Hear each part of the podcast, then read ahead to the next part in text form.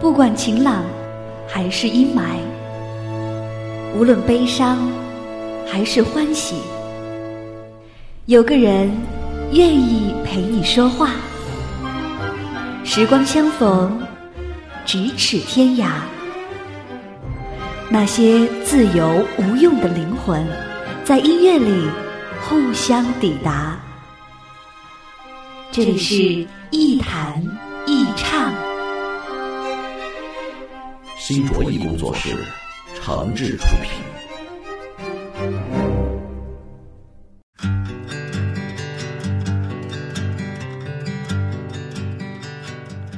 这里是网络播客节目《一弹一唱》，我是梁毅。在收听节目的同时，别忘了关注我的新浪微博“梁毅一九七六”，或者是加入“一弹一唱”的微信播客粉丝群，把自己的意见、想法和感受随时随地的和小伙伴们一块儿分享。前两天，一个做生意的朋友给我总结说：“做公司啊，必须尽快确立自己的商业模式。”这话我已经听了好几年了。上个月跟几个朋友一块参加一个大公司的一个大项目的招标，因为项目涉及的内容比较多，我们任何一家公司都很难完全消化，所以大家呢就凑到了一起，把业务进行了整合，集体出击。那通过这次合作和招标呢，我认识了很多新朋友。这里面有直接做基础物料的啊，有做创意策划的，有做线下活动的，有做 PR 的，还有做线上推广的等等吧。其实每个公司都有自己的模式。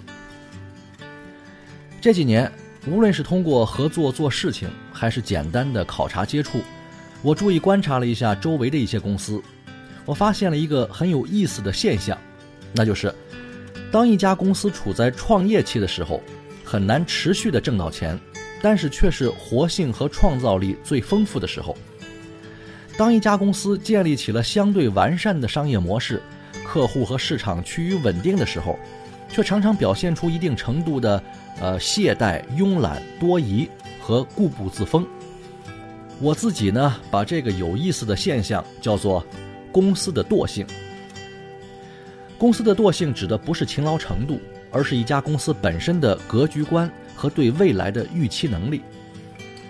日常业务量频繁的公司，常常把大量的具体工作安排给业务部门，在一线投入更大的时间和精力，甚至要招聘大量的岗位专业人员。当面临新业务和新机会的时候，那这些一线岗位，呃，由于长期从事着固定工作，就容易产生业务依赖。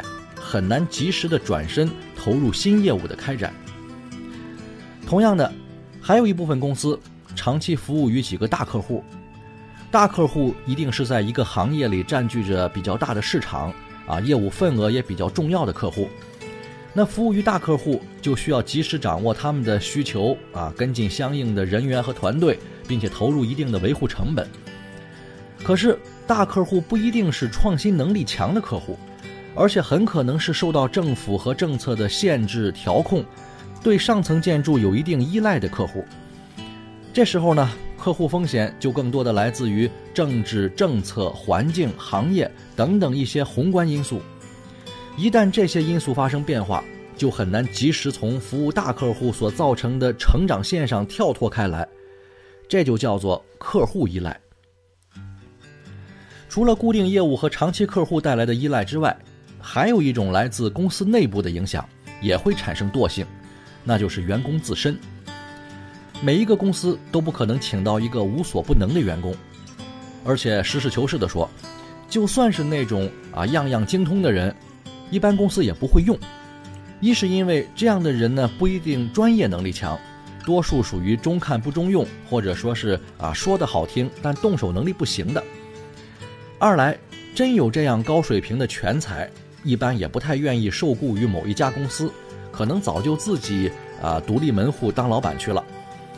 所以对公司来说，大部分雇员都只是专业技术人员，加上长期的岗位训练和职业影响，无论是能力还是思维方式，都很难离开原来的轨迹。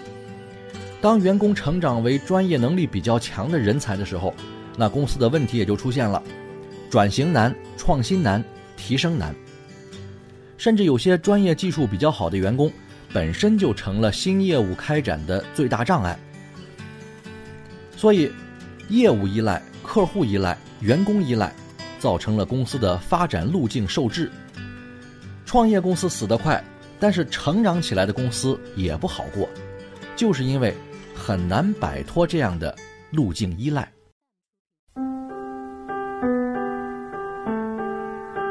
远离喧嚣，忘记烦恼，抛开身份，无论年龄，聊聊天，听听歌，将心灵放空。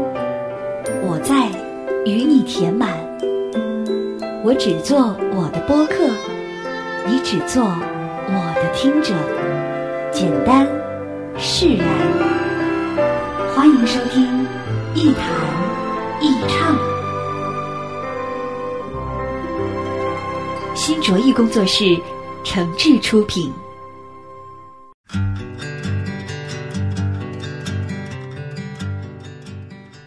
这里是网络播客节目《一谈一唱》，我是梁毅，欢迎各位继续收听。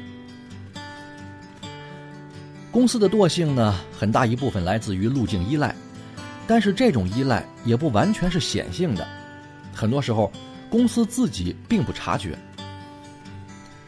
有几次我跟一些做生意的朋友一块儿聊天那说到互联网，说到了共享经济，说到了内容创业，说到了罗振宇的跨年演讲啊，说到了粉丝和社群等等。